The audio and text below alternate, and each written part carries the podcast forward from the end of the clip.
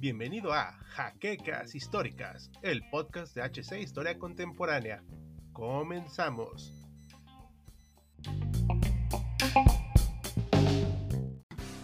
Hola historiadores, buenas noches. ¿Qué creen? Que vamos a estrenar una nueva sección, la cual va a llamarse Historia del Deporte, las cuales nos van a ayudar nuestros colegas de Historia del Fútbol y del Deporte en México y el mundo, que van a encontrar en Facebook e Instagram y dejaremos sus redes sociales aquí abajito.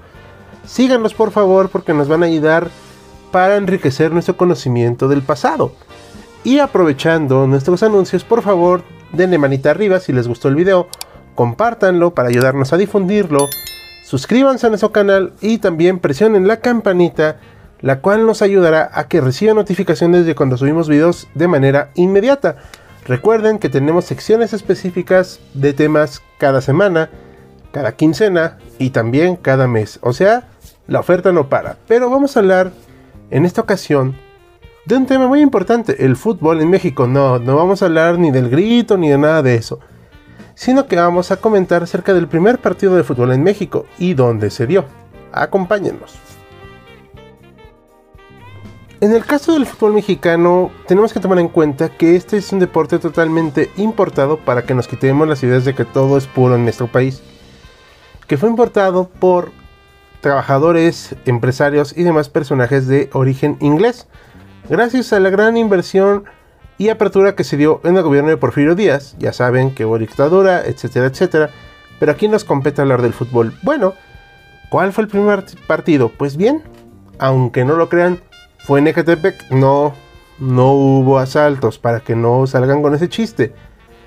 Pero lo que sí hubo fue un enfrentamiento entre los Pearson's Wanderers, que eran remachadores en las gagas del canal de desagüe de Catepec, y los San Cristóbal Swips, empleados de las tiendas de accesorios de la zona, y que se llevó a cabo el 1 de noviembre de 1891 con un triunfo para los remachadores, así que felicidades a ellos.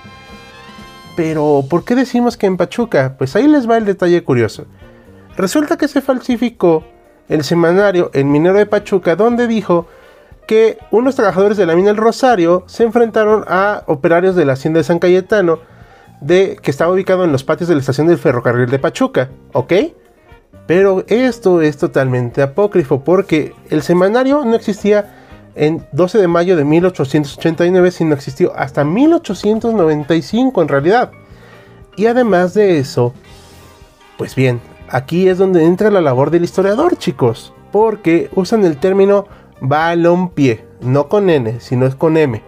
Balompié. ¿Por qué? Pues porque ese término se inventó por un purista del lenguaje llamado Mariano de Cavia, que es una traducción literaria de la palabra inglesa fútbol. ¿Ok? Ustedes disculparán el mal inglés. Pero, ¿qué quiere decir esto? Bueno, que Pachuca no es la cuna del fútbol, pero pues parece ser que ya por tradición se nos quedó. Y también por ahí está un equipo de Orizaba que reclama esto. Bueno, pues ahí les va el detalle de qué tiene que ver Orizaba con todo esto de la historia del fútbol y del primer equipo, etc. Pues en Veracruz existían varias industrias de capital extranjero, como en gran parte del país realmente, y una de ellas más importantes era el yute que una de estas contaba con un pequeño campo anexo donde los trabajadores de origen inglés introdujeron pues esta práctica del fútbol donde no había de ninguna manera reglas en ese momento. Solo pateaban el balón de un lado a otro, cosa muy natural cuando vemos un balón o algo que podamos patear. Pero entonces, en 1898, el escocés Duncan McCormick formó el equipo Fibras del Yute. ¿El peor nombre de la historia? Tal vez. Pero bueno, eso es lo que había y que después se renombró Orizaba Athletic Club. ustedes ven que hay muchos equipos que son el Atlético, Athletic, etc. Bueno, tiene un origen muy particular de esa época.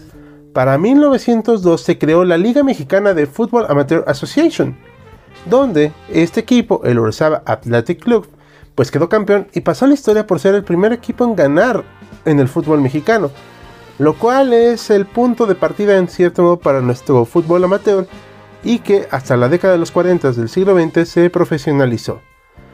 Pero bueno, Debido a estas confusiones, bien o mal intencionadas, ambas ciudades se denominan la cuna del fútbol. Pero ya no importa quién lo haya hecho realmente, sino que es el deporte más popular en nuestro país, que siempre nos trae frustraciones, y que además, pues, la mayoría practicamos alguna vez. Y esto es todo por hoy en esta breve cápsula de historia del deporte. Agradecemos a Historia del Fútbol y del Deporte en México y en el mundo, los cuales ustedes van a poder seguir aquí abajo, repito. Por favor, suscríbanse, compártanlo, denle manita arriba, pongan la campanita y nos vemos en una próxima entrega de Historia del Deporte. Hasta pronto.